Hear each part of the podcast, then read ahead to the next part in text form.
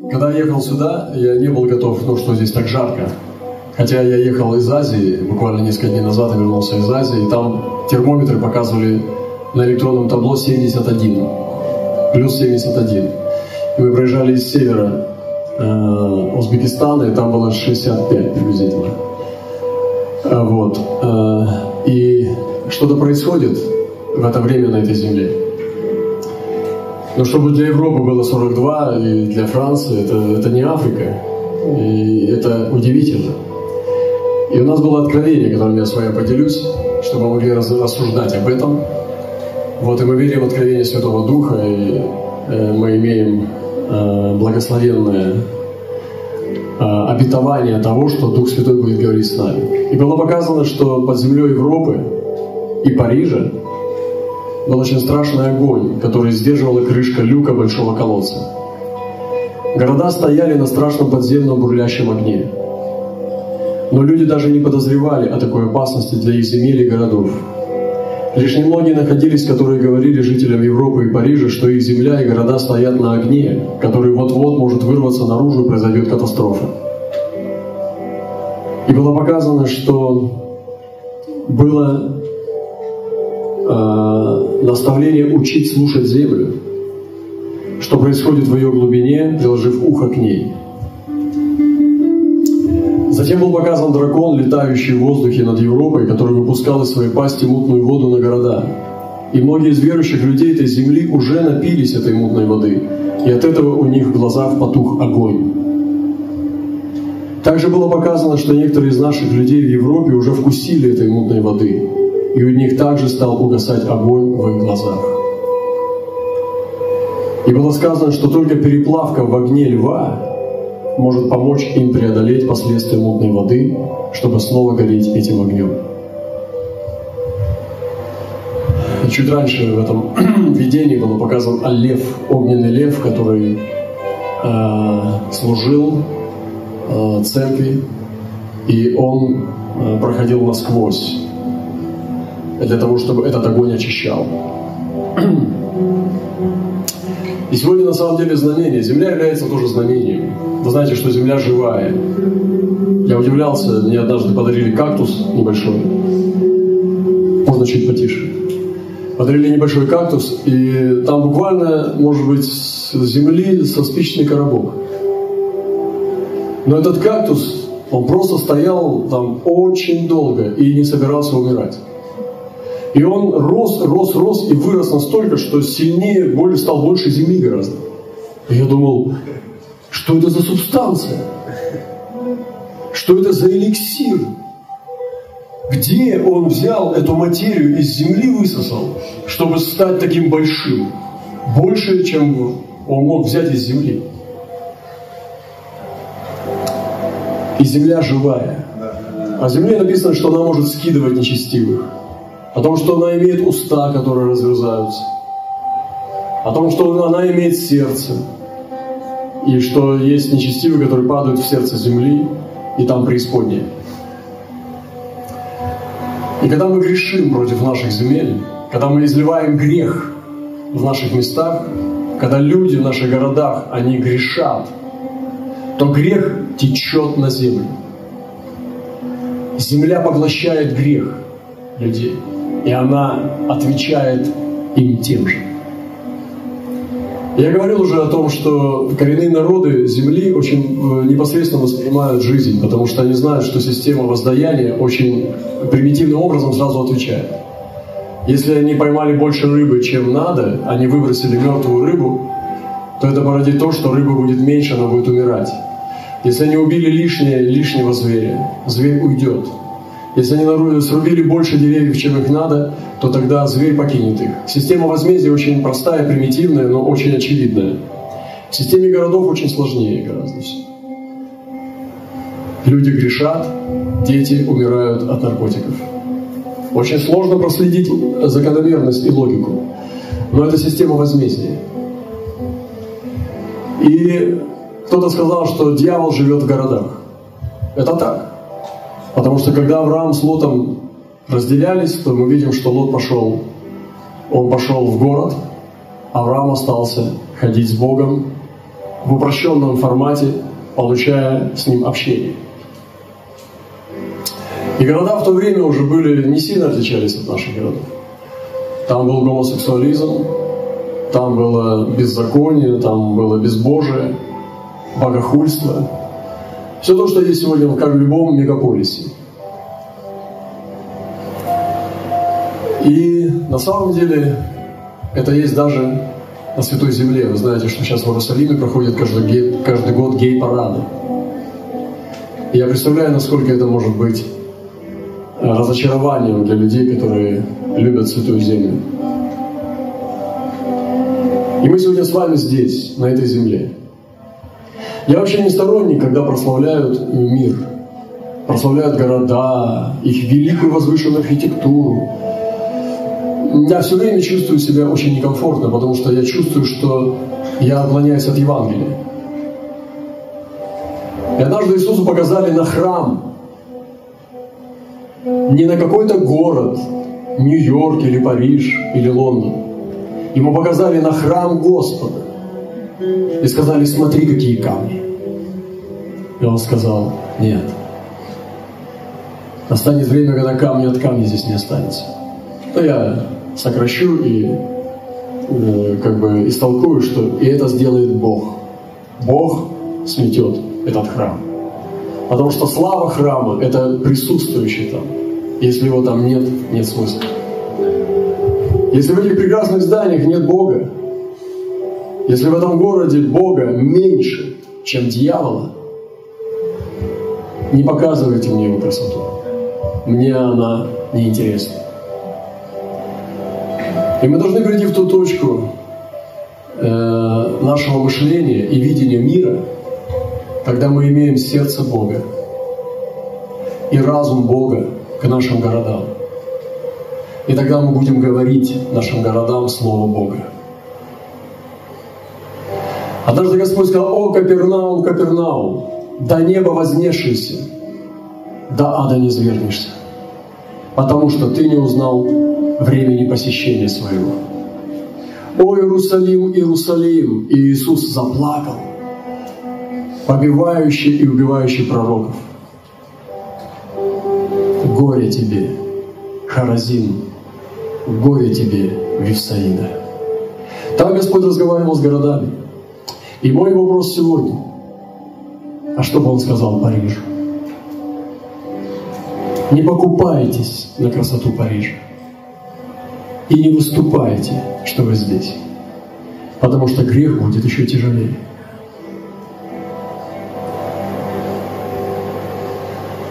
Дьявол показал Иисусу все красоты мира. Дьявол показал Иисусу все богатства, все сокровища. показал ему невероятные вещи, которые, наверное, не видел Фауст из Гёте. Сам Люцифер, самый высший ангел Херувим бывший. Он показал Иисусу то, что Иисуса должно было купить. А Иисус был Сын Божий, и Он имел это все. Он показал ему самые свои сокровенные сокровища. Я думаю, это не были золотые сундуки, это не были красивые женщины, это не были просто красивые палаты и хоромы для отдыха и вкусные явства. Хотя это все там было тоже. Но он показал ему самые тайные страсти, самые отдаленные уголки наслаждения, на что такое способно сделать дерево познания добра и зла. Он показал ему, что он может стать как Бог. Слава Иисуса была в сыновстве. Он был настоящим сыном. И однажды он сказал, «Я и Отец одно». чем же сила сегодняшнего нашего христианства? В том, что мы спасем много людей, или в том, что у нас будут красивые молитвенные дома, или у нас будут мощные миссии? Я думаю, что это все ничего не стоит по сравнению с тем, что сказал Христос. «Я и Отец одно». Представьте себе, что Господь бы вам сказал, Ну, примерно как Господь, как, как Господь был искушаем сатаной. Вот Господь бы вам сказал, проси, что дать тебе. Но дал бы выбор вам. Ты будешь иметь очень популярное, мощное служение. Мега церкви, ну, пастыря, закройте уши. Будешь иметь да, все дары, особенно исцеление, чудотворение. Особенно воскрешение мертвых, и руки будут расти, глаза. Все будет. Ну, что ты там мечтаешь, я не знаю. Ты молишься о чем-то. Миллионы у твоих ног. Ты, конечно, их переводишь ногам Иисуса, но сначала к твоим. И Лева сказал тебе, да, ты будешь иметь это все. И ты будешь спасен. Но у тебя не будет главного – близости со мной. Ты не будешь переживать моей близости. И другой вариант. Ты не будешь ничего этого иметь. Тебя не будут знать, как тебя зовут. Ты будешь один всю жизнь. У тебя не будет счастливый брак, у тебя не будет хорошее здоровье, у тебя не будет прекрасная внешность, у тебя не будет эффектная харизма,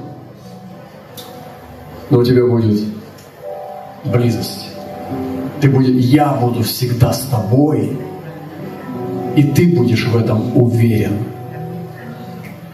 Что бы ты избрал? Но ты обречен на одиночество, непринятость, непонятость, отвержение людей, непонимание, боль, разломы, бессонные ночи, слезы, чувство неотвеченных молитв. Но я обещаю тебе, что бы ты ни чувствовал, я всегда буду с тобой. Многие из нас сейчас бы разделились, я думаю. А ты бы сказал, ну в первом случае я все равно спасен буду. Сто процентов. Говорю, да, да, сто процентов. Ну, ну ладно, Господь, до встречи. До встречи в раю.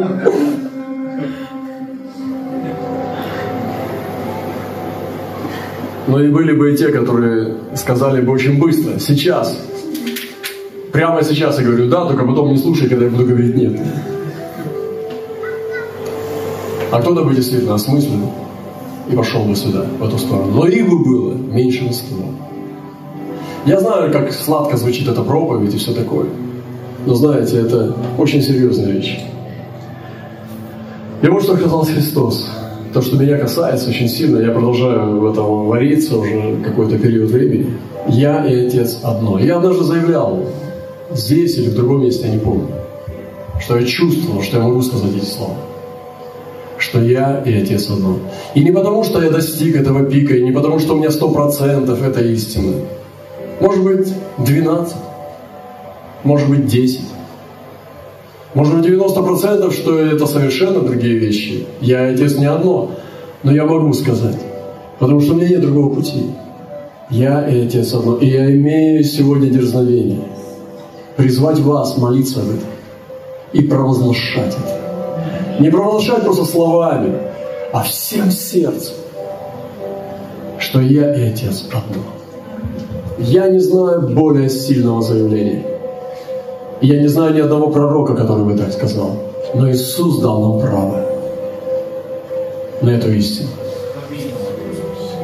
Кстати, о втором случае, э, тот, который в одиночестве плачет и не чувствует, что Бог его не слышит, но Бог с ним, я рассказал вам о всех ветхозаветных пророках. Абсолютно. Все они такие. Языки, Исаия, Наум, Сафония, все.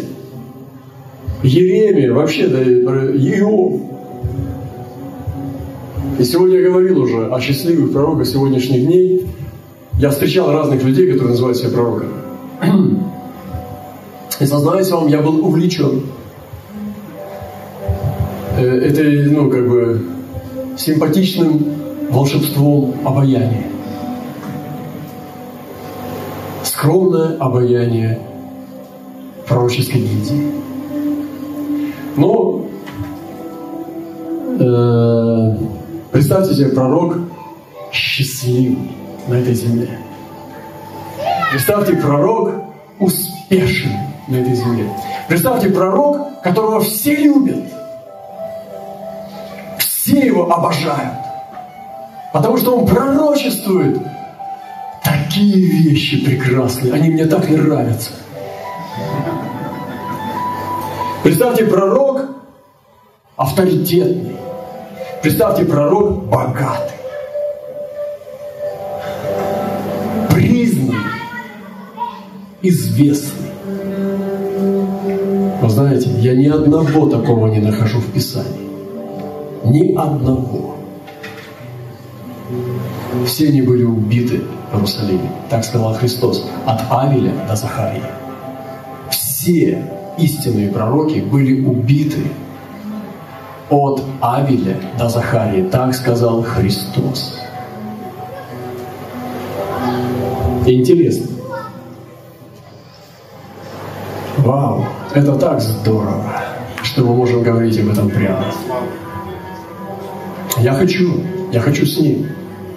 Я не знаю, сколько я еще не знаю, но я хочу там. Я и Отец одно.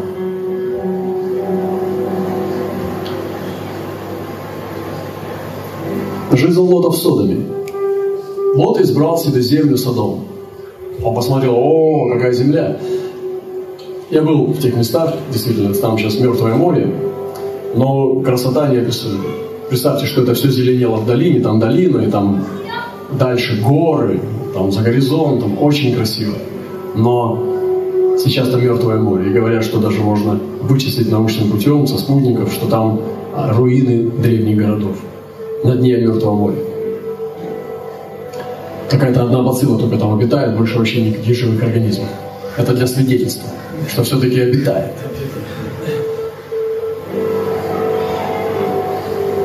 И э, он избрал себе эту долину.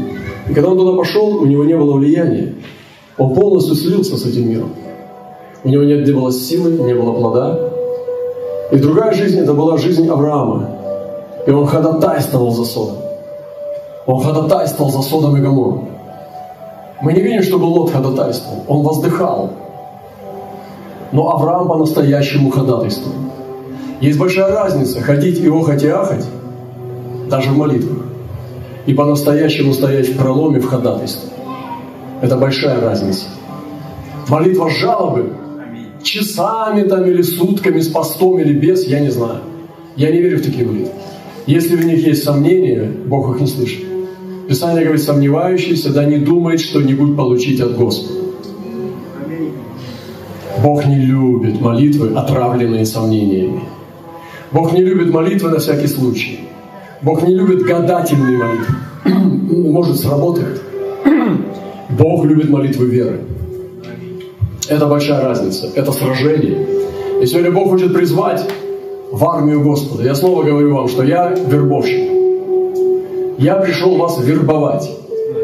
Меня Господь послал сюда делать призыв в армию Господа. Я пришел сегодня призвать вас, солдаты. Я солдат Господа. Я призвал сегодня вербовать вас в армию. Чтобы не были больницы, не были песочницы, не были яслями, не было вечно больными. я ну, проповедовал однажды на меня иногда обижаются, э, что я не буду за ваше исцеление молиться. Я могу. И не потому, что мне нет сострадания за вас молиться. Но я лучше вас научу молиться за свое исцеление. И получать его от Бога, а не от помазанника. Предпочитаю так делать. Потому что и вот я там проповедовал в одной церкви, они стоят уже, ну особенно бабушки, женщины там все, стоят ждут. Ну ты говори, говори, сынок, уже скорей.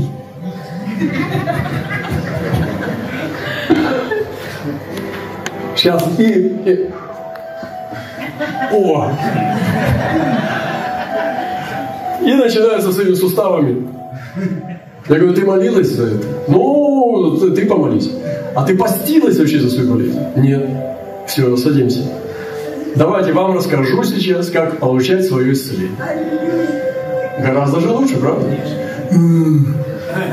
Снова будет говорить.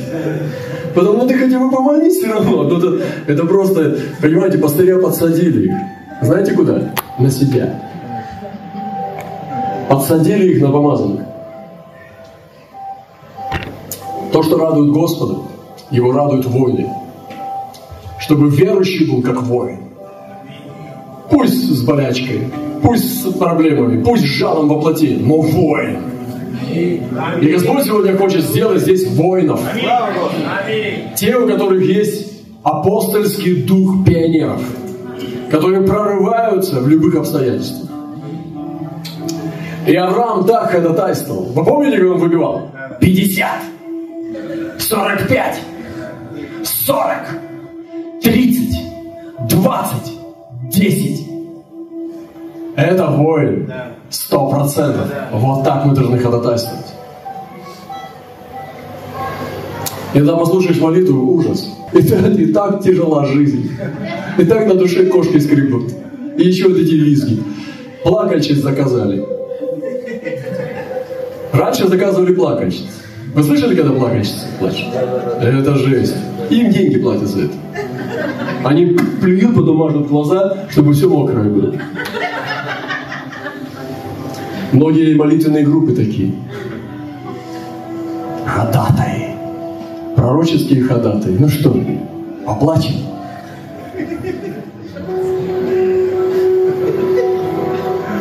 Очищение пошло. Так вот, Авраам таким не был. Авраам был воином, воином духа. Поэтому был показан огненный лев, который сюда должен прийти. И этот огонь преисподней, который палит, вы думаете, с неба палит, эта земля палит. Солнышко, как всегда, одно и то же. А вот с землей не состыковочка. Дает жар сверхъестественный. И это все палит. И огонь, который в церкви есть, сожрет этот огонь. Но если огня в церкви нет, мы горим в этом огне адском. Поэтому нам нужен огонь. Это единственный выход, каким образом мы победим все. Единственное состояние, которое удовлетворяет Бога для церкви, это огонь пробуждения. Это огонь первой любви. Представьте себе пару молодую, которая влюблена, ну, просто ну, по уши. То есть они просто как, ну, видно сразу, что влюбленные. И представьте себе, старички идут по 70-80 лет, такие же. Глазки соловьины, не могут руки отпускать друг друга. Я такие иногда вижу, в самолете лечу, и сидит пара, вот сейчас тоже. Он не может, ей где-то лет 75, может быть, ну где-то так. Ему тоже где-то, может быть, вот так. Он вообще от меня ее защищает. Она окошко сидела, я с краю. И он сел и на меня смотрит, как, как грозный, как этот, как бандит. Вот так вот ногу перекинул на ее и полностью ее контролирует. Я думаю, ты посмотри, ястреб. А она сидит тоже, глаз не сводит. Они, ну, влюбленные люди, телами состарились. Это ж красота. Сколько бы ты ни был верующим, если у тебя нет огня любви первой, ты потерял любовь. Ты потерял главное. Иисус говорит, ты сохранил мои дела, твои дела я знаю, ты испытал апостолов, увидел, что они не таковы, то, все, третье, но я имею против тебя, что ты оставил первую любовь. Оставил. Оставить можно человека, оставить можно первую любовь. Уйти к чему-то другому, оставить, именно оставил. Запомните это слово. Ты не потерял, ты оставил. Оставил, ты бросил. Как жену можно бросить и уйти к другой. Так можно оставить первую любовь и уйти к другому. Человек не теряет первую любовь, он ее оставляет сам, сознательно и добровольно. Вернись к первой любви.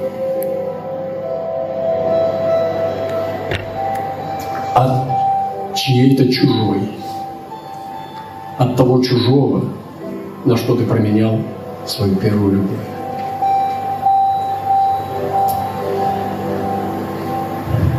Хочу поделиться, как увидеть и обрести великое. Мы все хотим великого. Ты скажешь, брат Роман, это не по Библии вообще, нам смиряться надо. Нет по Библии. Ты скажешь, ну не проси великого, но мне бы хотя бы душу спасти, доползти до вечности. Но ты ползи, я, я нет, я, я хочу великое. Бог великий. Однажды Вильям Корея, один из первых миссионеров, считается в евангельском движении, он проповедовал проповедь. Когда он хотел в Индию поплыть, он проповедовал для великого Бога просите великое. И он возбуждал, возбуждал дух первых миссионеров. И вы знаете, в Библии написано, «И было слово Господне к Иеремии вторично, и Бог хочет сегодня говорить с тобой слово. Неважно, где ты и в чем ты. Бог хочет снова с тобой говорить. Услышит? И Бог стал говорить с ним вторично. Когда он еще задержался во дворе стражи, некоторые из нас находятся в страже греха. Пару человек, тройка сидит здесь, и вы боретесь с грехом. И вы знаете, что вы на самом деле в страже с надсмотрщиками, тюремщиками, которые держат вас в грехе. Демоны. И это сатана.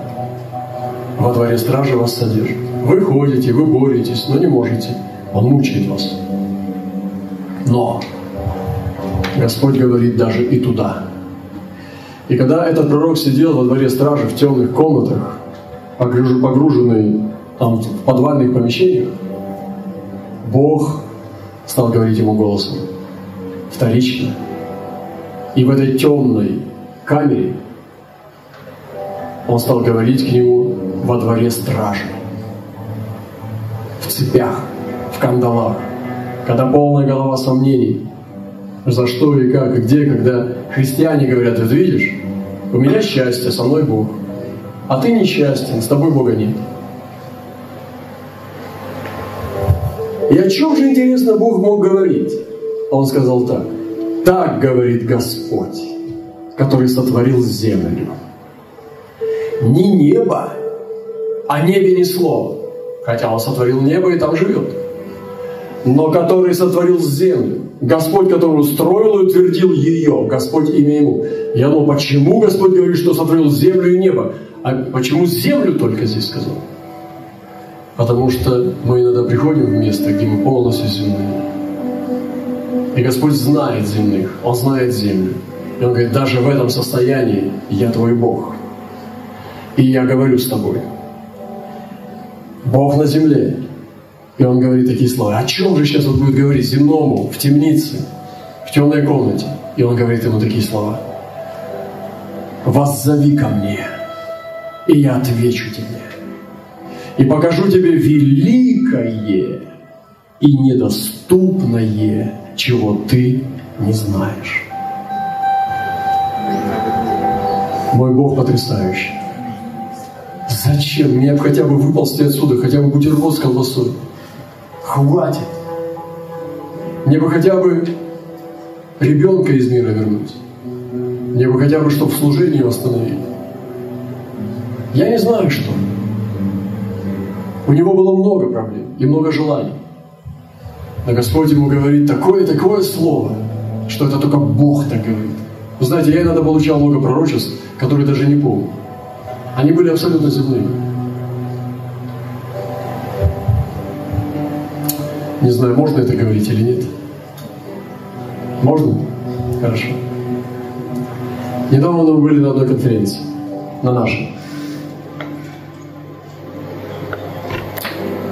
И один пророк пророчествовал. Он говорил, брат, Бог с тобой. Господь говорит, что Он дает тебе семь бизнесов.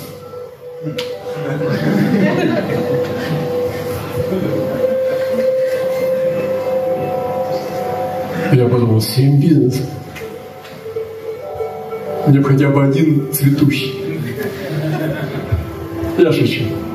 Если бы я хотел быть бизнесменом, я бы им был. Я проповедник.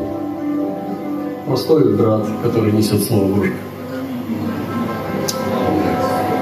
Я подумал, я бы эти семь бизнесов заменял на семь грешников, которые бы записали, вы э, мне в вечность бы, в вечности бы вспомянули.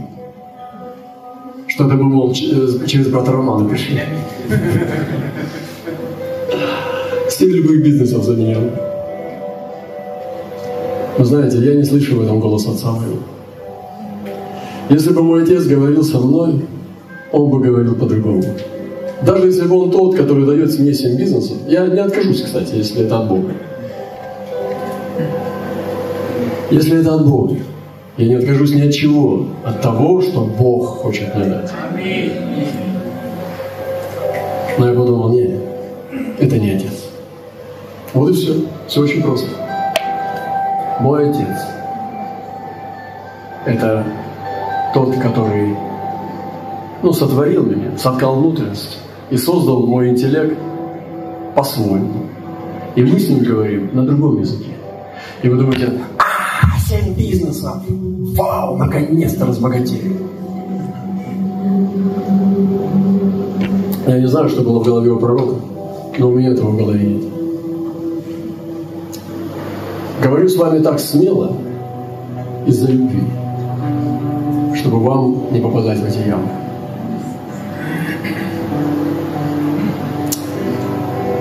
Чтобы вы не продавались, потому что вы уже куплены.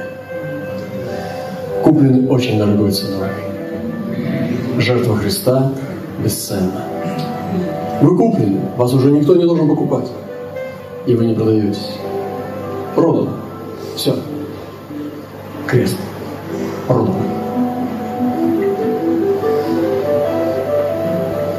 И вот он говорит, воззови. И вот первое, что я хочу сказать, как обрести, увидеть и обрести великое, это воззвать. Ты говоришь, ну как, брат Роман, я молюсь громко всегда, в духе. Да, но если там нет зова, то это очень серьезно. Возвать, зов, выпустить свой зов – знаете, однажды Самсон попал в ситуацию, когда он мог умереть после Великой битвы, где он тысячу филистимлян убил своей челюстью. И он подумал, умру я сейчас от жажды. И он воззвал. Я не думаю, что здесь была сила крика. Это был зов духа.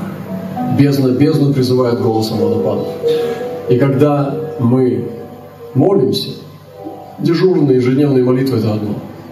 Я разговариваю со своими детьми, с близкими, с друзьями, с братьями, сестрами, это нормально. Но когда идет зов – это совсем другое. И когда идет внутриутробный зов от моего ближнего, я знаю, что произошло что-то экстраординарное. Может быть, это какая-то страшная травма.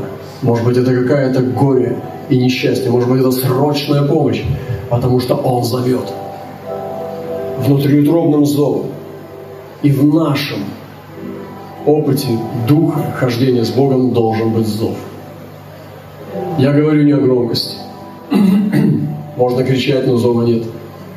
А можно молча испустить этот зов. И Господь говорит именно о нем. «Воззови ко мне, и я отвечу тебе». Многие из вас сегодня приехали сюда, в это место, в этот Париж. Я знаю, братья, пастыря, мы всегда внимательны, когда мы приезжаем и ожидаем Слова от Господа. Я хочу сказать, вас зови. И он сказал, и я услышу тебя, а, и я отвечу тебе, и покажу тебе, и я отвечу тебе, и я отвечу тебе, и я отвечу тебе. Почему ты скажешь, что я взываю, и он не отвечает? Потому что ты не взываешь, ты молишься. Потому что ты говоришь свои молитвы, а ты воззови. Найди сам своей утробе, что такое воззвать. Воззови ко мне, и я отвечу тебе и покажу тебе великое и недоступное, чего ты не знаешь. Здесь идет от вечности к вечности в, твоем, в твоей песне.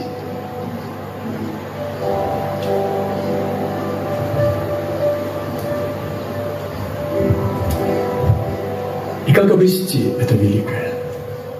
Он сказал, я покажу. Там не написано «дам». Там написано «покажу». Ты увидишь. Господь даст тебе увидеть великое, увидеть, не войти и не обрести, а увидеть. Господь никогда не ошибается в словах. Он лишнего не говорит. Он сказал, увидеть, значит увидеть. И я покажу тебе великое недоступно, чего ты не знаешь. Но когда ты это видел, ты изменяешься. еще одна вещь, которая здесь к великому. Что для тебя великое, я не знаю. Для меня не семь бизнесов. Это точно. Все, что для меня является великим с буквой В, с большой буквы В, это все только небесное. Только небесное. Ни один параметр Земли не подходит сюда. Все, что для меня является великим, это только с это мое решение. Я так создан. Такая моя вера. И второе дал вам сокровище. Иисус молился и сказал,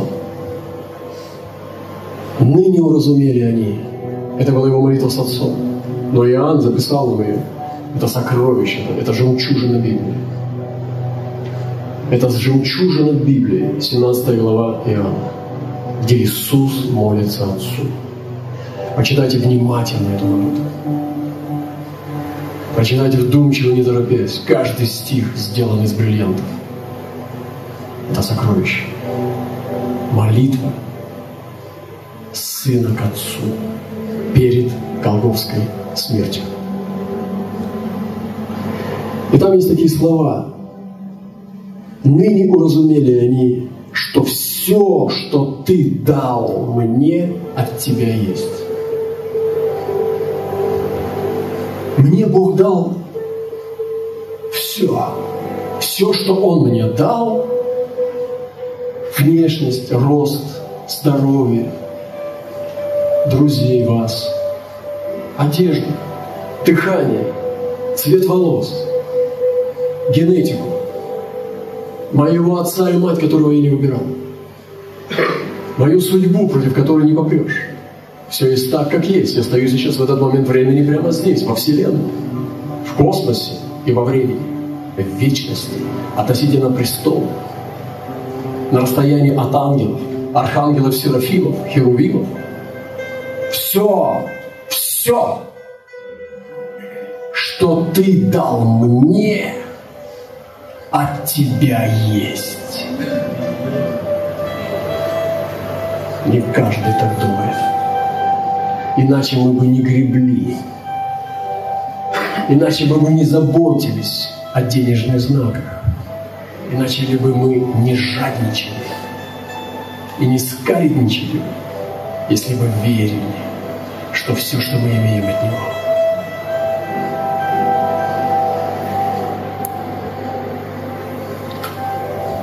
мы бы освободились и были бы свободны.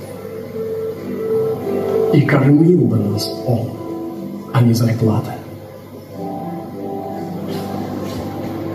И двигались бы мы в радости, а не в заботах и страхах. Если бы мы так верили, что все, что Ты мне дал, от Тебя есть я делюсь с вами этим благословением. Я сказал вам, что я отталкиваюсь от того, что я Отец одно. И это понимание, оно исходит из этого изменения. И тут же он продолжает эту молитву и говорит, я буду заканчивать уже. Хотя только начал. Такие слова. И все мое твое, и твое мое. Это почти что то же самое, что я отец Аллах. Когда я приезжаю с поездок, я иногда привожу подарки. Ну, трофеи с мест, с мест прогулок. Не просто какую-то ерунду, а пророческие. Вы знаете, что я заметил? Что я ему никогда ничего не дарю. Я говорю, давайте ничего не надам, мадам. Он говорит, зачем? Мне не надо, папа. Я говорю, ну тогда оставляем здесь? Он говорит, да. Я говорю, ну я тебе солдата купил. Он, он, он солдат. Я покупаю крутых солдатов из народов. «Ну, поставь на мою полку или на свою.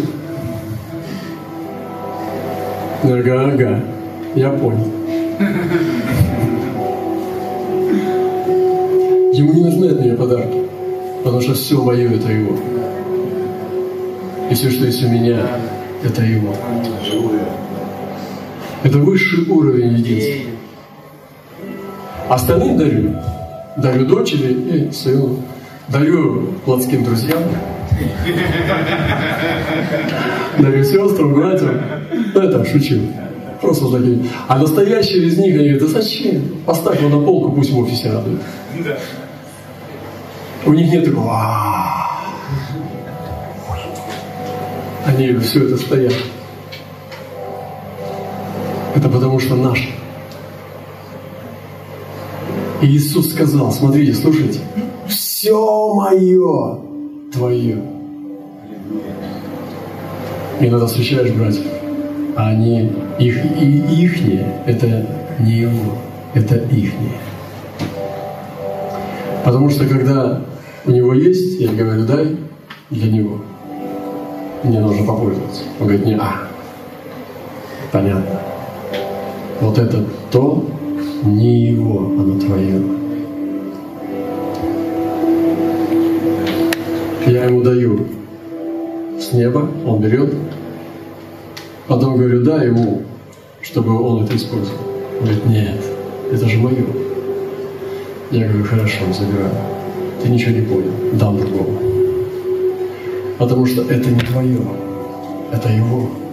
И Иисус это знал. Все мое твое.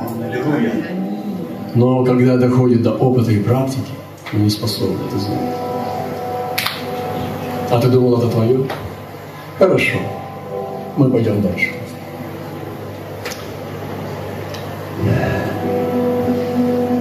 Это я только я первую часть сказал. Все мое твое. И тогда начинается самое интересное.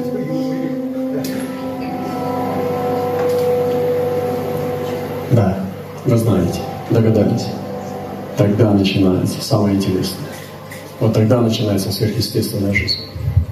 Когда тебе не надо заботиться об обеспечении. Тогда начинается сверхъестественное.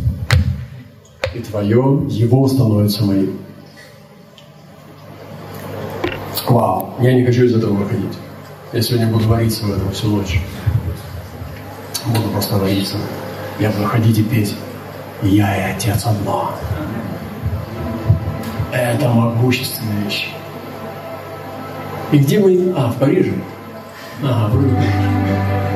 Я недавно приехал с Афганистана.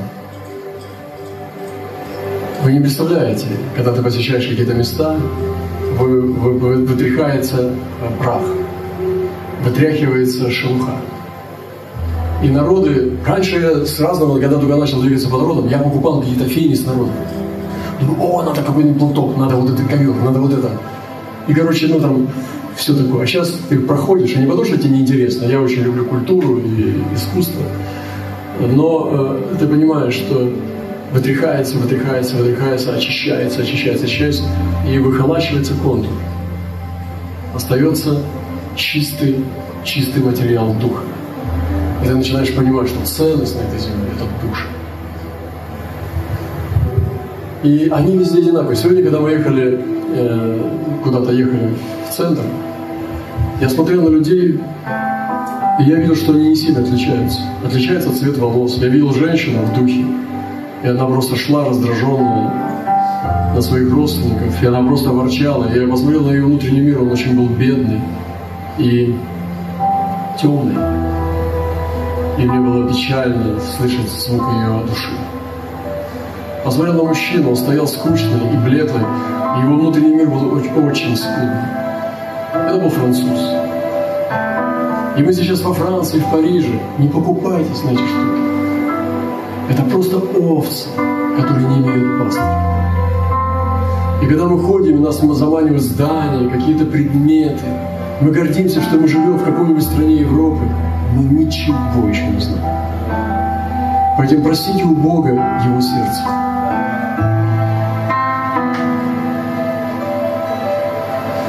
Получите Его сердце. Просите Бог, дай мне Твое сердце к моему городу, к моему народу. Вы знаете, люди сразу почувствуют, что у вас есть это сердце. Они потекут, они почувствуют, что вы получили Его сердце. А после того, как вы получите сердце, просите разум. и просите Его разум, чтобы Он дал вам, как употреблять. Это мудрость. Сердце течет жизнь через разум, и она называется мудрость. И тогда приходят правильные слова.